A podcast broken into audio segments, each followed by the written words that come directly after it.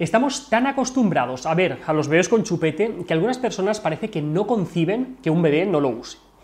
El uso del chupete está muy extendido en nuestro contexto, ya que ayuda a calmar a los bebés, eh, les ayuda a dormir e incluso reduce el estrés y el dolor en, en procedimientos dolorosos. Sin embargo, hoy vamos a plantearnos si realmente es necesario su uso y cuáles son los principales motivos para darle o no darle el chupete a un bebé. Vamos a ver.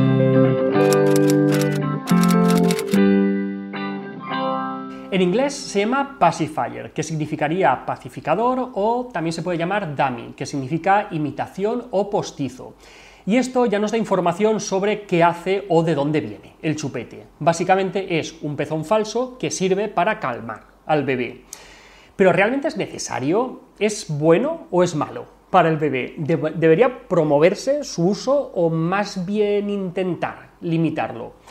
Pues como casi todo lo que rodea la crianza, hay firmes defensores y firmes detractores del, chupete.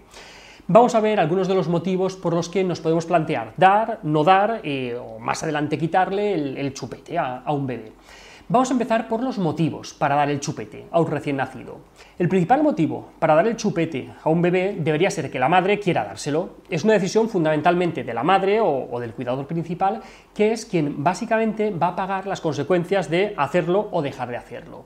Así que debería ser una decisión de la madre o de los padres o, en su defecto, de los cuidadores principales, pero no de los abuelos, de familiares, de conocidos o, peor todavía, de personas random que te encuentras por la calle.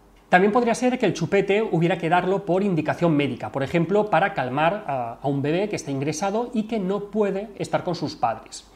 Como tiene efecto analgésico, en las unidades de, neonatos, cuando, cuando, no existe la posibilidad de que el niño mame, se les ofrece junto con una solución con, sacarosa, como, como, método de analgesia cuando, pues eso, cuando les tienen que practicar procedimientos que, que son dolorosos. Además, parece que, la succión del chupete puede estimular también la succión nutritiva en bebés prematuros o que no tienen todavía fuerza suficiente para, para mamar. Algunos trabajos relacionan también el uso del chupete, especialmente durante el sueño, con una disminución en el riesgo de muerte súbita del lactante, en caso de, niños alimentados con, leche de fórmula. Por eso, en esos niños, eh, la recomendación del chupete es especialmente importante, ya que presentan mayor riesgo de muerte súbita del lactante. Sin embargo, no, no existe evidencia suficiente para asegurar que sea beneficioso para la prevención de la muerte súbita en bebés amamantados. En este caso de, los bebés que toman lactancia materna, la recomendación es de no desaconsejarlo cuando la lactancia ya está bien establecida habitualmente a partir del mes de vida, más o menos, que es además cuando ya comienza más aún el riesgo de muerte súbita del, lactante. Por lo general se utiliza el chupete para calmar al bebé, sobre todo cuando otros recursos no funcionan. Y es que la succión en los bebés no solamente es para, comer, sino que también existe lo que se conoce como succión no nutritiva, que les calma. Por eso el chupete puede ser especialmente útil en el caso de niños que, lloran mucho, por ejemplo, pues los que tienen el, llamado cólico del, lactante. También puede ser útil para calmar al, niño en, época de destete o cuando no están sus padres. Así, otro motivo para darle el chupete a un bebé puede ser para darle otra herramienta al padre o a otros cuidadores. Quizá la madre no tiene ningún problema en darle teta al bebé y, calmarle, pero tampoco puede estar todo el tiempo con él. Entonces, cuando otros cuidadores se hacen cargo del, bebé, pues pueden ofrecerle el chupete como forma de, de consolarse. Además, hay momentos en los que, aunque quieras, no puedes darle teta, por ejemplo, en el coche.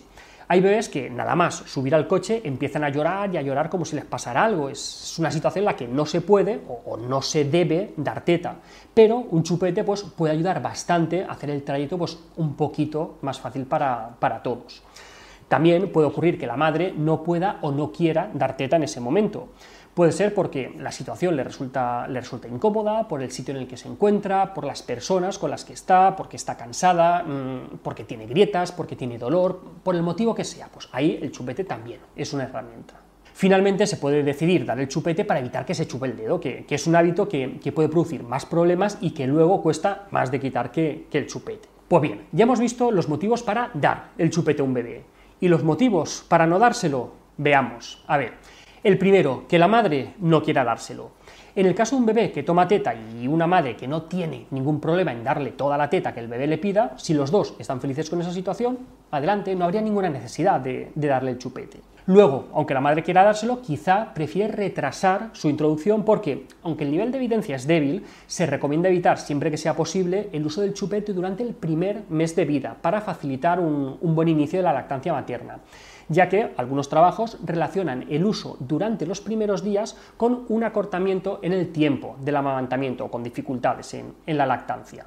A largo plazo y en casos de, un uso muy intensivo, muy, muy heavy del, chupete, puede producir problemas como alteraciones en el desarrollo de la boca, de los dientes o dificultar y retrasar el desarrollo del, lenguaje. También el uso del chupete puede favorecer el desarrollo de problemas como otitis media, como candidiasis, por ejemplo. Se ha visto que, los menores de dos años que, que utilizan el chupete tienen tres veces más probabilidad de desarrollar otitis que los que no lo utilizan.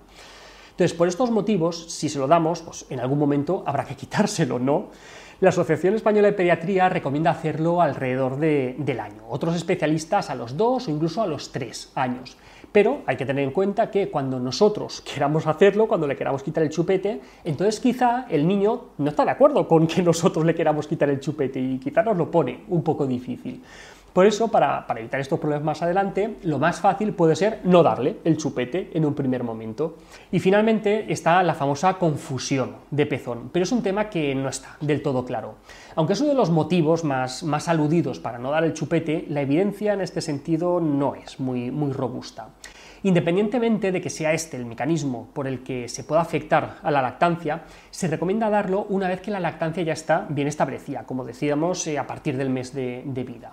Según el Comité de Lactancia Materna de, de la Asociación Española de Pediatría, más que una interferencia a la hora de dar problemas de agarre, la utilización del chupete puede indicar que ya haya algún problema previamente. Así parece que el riesgo para la lactancia no esté tanto en el uso del chupete como en su abuso, ya que un uso excesivo podría hacer que el bebé se salte tomas, por ejemplo. Por eso parece que en madres muy motivadas para dar el pecho, el chupete pues, no acaba afectando a, a la lactancia materna. De acuerdo con esto, una revisión Cochrane del año 2016 y, también la, guía de práctica clínica sobre, sobre lactancia materna del Ministerio de Sanidad de aquí de España, de 2017, dicen que, dado que las recomendaciones son contradictorias y, que las evidencias científicas no son robustas en un sentido u otro, y su uso debe basarse en las preferencias personales de la madre. Es decir, que no hay motivos suficientes para recomendar o, para no recomendarlo, sino que cada madre pues, haga lo que, lo que considere. Entonces, como hemos visto, hay un montón de motivos para dar o para no dar el chupete. Pero esto al final es una decisión de, cada familia, fundamentalmente de la madre, sobre todo si, si le está dando teta.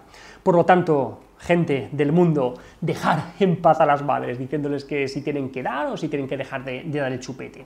Y sobre todo, cuando ya son más mayorcitos, por favor, dejar en paz a los críos y no vayáis con eso de, uy, uy, tú tan mayor y todavía llevas chupete. Que, que nos gusta más eso de, ir juzgando y, y opinando con tonto un lápiz, de verdad. Probablemente esa familia tenga sus motivos para hacer lo que hayan decidido hacer. Y hasta aquí otra píldora de psicología. Muchísimas gracias tanto a Irene como a Esther de la Asociación de Apoyo a la Lactancia Amamanta, que nos han ayudado mucho en la revisión de este texto. Si no sois socios ni socias de Amamanta, adelante, que es una idea buenísima y hacen un montón de cosas por la lactancia materna. Y si os gustan estos vídeos, ya sabéis, en el canal de YouTube, en albertosoler.es y en todas las librerías, nuestro libro Hijos y Padres Felices. La semana que viene, más. Un saludo.